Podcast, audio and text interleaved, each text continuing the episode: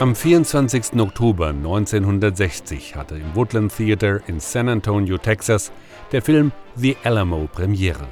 John Wayne führte Regie und spielte eine der Hauptrollen in einem bis heute legendären Film über ein historisches Ereignis, die Schlacht um die Festung The Alamo. It's here at last, the monumental history-making motion picture, 14 years in the making, the 12 million dollar epic, The Alamo. I'm Dr. Bruce Winders. I'm the curator and historian at the Alamo. Durch die Popkultur, also den Film von John Wayne, wollten plötzlich viele Menschen auch außerhalb von Texas, nämlich in den USA und sogar im Ausland, etwas über das Thema wissen. Wir haben Besucher aus der ganzen Welt, die zugeben, dass der Film der Auslöser war, sich mit der Alamo-Geschichte zu beschäftigen.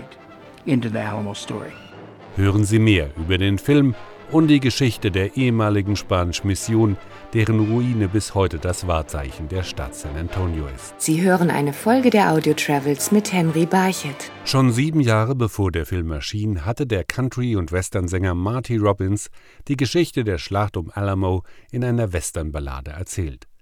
Der Titel und der Film trugen dazu bei, dass viele bis heute eine falsche Vorstellung von der Alamo-Festung haben. Besucher erwarten die Ruinen eines verlassenen Missionsgebäudes zu sehen, das mitten in der Wüste liegt. Sie sind dann schockiert, dass es mitten in der Stadt liegt, wo die Busse vorbeifahren und viel los ist. Die Ruinen der Festung sind bis heute eine der größten Touristenattraktionen der Stadt.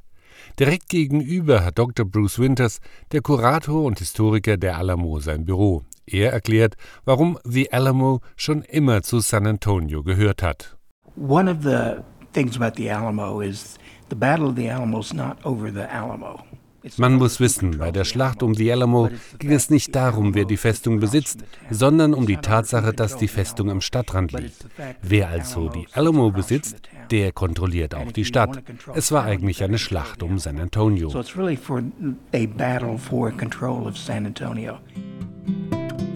Die Geschichte des Films spielt in San Antonio im Jahre 1836. Texas hat gerade seine Unabhängigkeit von Mexiko erklärt. Doch der mexikanische Diktator Santa Anna will in der neuen Republik die Herrschaft erlangen. Dazu hat er rund 7000 Soldaten zur Verfügung. General Sam Houston stellt in aller Eile Truppen gegen ihn auf. Um Zeit für dieses Vorhaben zu gewinnen, sollen Colonel William Travis und Colonel James Bowie mit ihren Leuten Santa Annas Vorstoß verzögern und verschanzen sich in der notdürftig zur Verteidigung hergerichteten ehemaligen Missionsstation The Alamo. Unterstützt werden sie von Colonel Davy Crockett und seinen Männern aus Tennessee.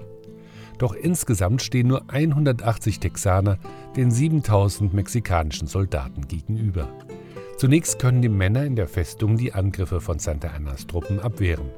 Doch beim dritten Angriff wird die Alamo gestürmt und alle männlichen Verteidiger werden getötet. Die tragischen Helden der Schlacht werden im Film von den bekanntesten amerikanischen Schauspielern der 50er und 60er Jahre gespielt. Starring John Wayne as Colonel David Crockett, Richard Widmark as Jim Bowie, Lawrence Harvey as Colonel William Travis, and guest star Richard Boone as Sam Houston. David Crockett, William Barrett Travis, Sam Houston, Dickinson, and Santa Ana. You know, they're, they're real people. Versichert der Historiker. Doch über den tatsächlichen Ablauf der Schlacht um die Alamo-Festung ist noch vieles im Unklaren. Es gibt lediglich einen überlebenden Augenzeugen der Kämpfe auf Seiten der Texaner, der Sklave von Colonel Travis, dessen Schilderungen überliefert sind. Er sagt, dass die Schlacht früher morgen stattgefunden hat, dass es drei Angriffe gab und beim dritten gelangten die Angreifer über die Mauer. Er sagt weiter, dass er zusammen mit Travis zur Nordmauer gelaufen ist, wo Travis tödlich verwundet wurde. Dann flüchtete er in sein Quartier, wo er sich bis zum Ende der Schlacht versteckte. Erst als dann die mexikanischen Offiziere kamen und nach Frauen, Kindern und Sklaven fragen, gibt er sich zu erkennen. Seine Erzählungen sind die Grundlage für das, was wir über Travis und die Schlacht wissen.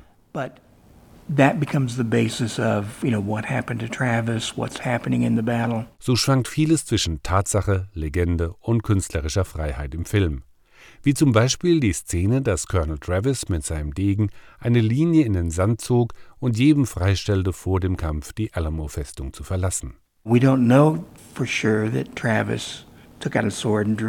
Wir wissen nicht, ob er tatsächlich mit seinem Degen diese Linie gezogen hat, aber es fasst zusammen, was die Menschen über die Alamo-Schlacht denken, dass es so hätte sein können.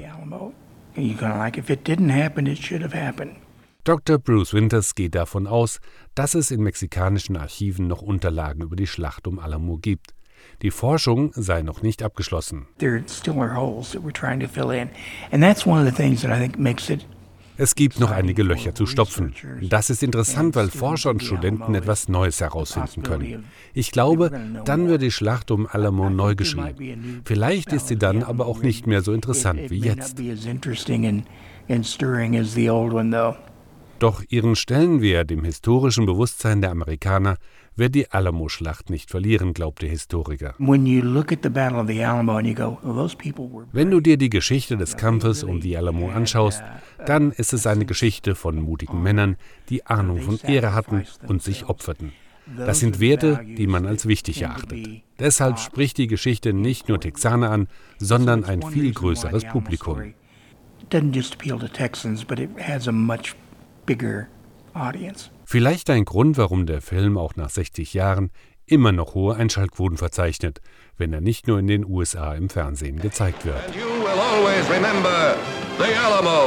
Sie hörten eine Folge der Audio Travels mit Henry Barchett. Die Episoden der Audio Travels sind auf iHeartRadio, Spotify, iTunes, Radio Public und mehr als 20 weiteren Streaming-Plattformen zu hören.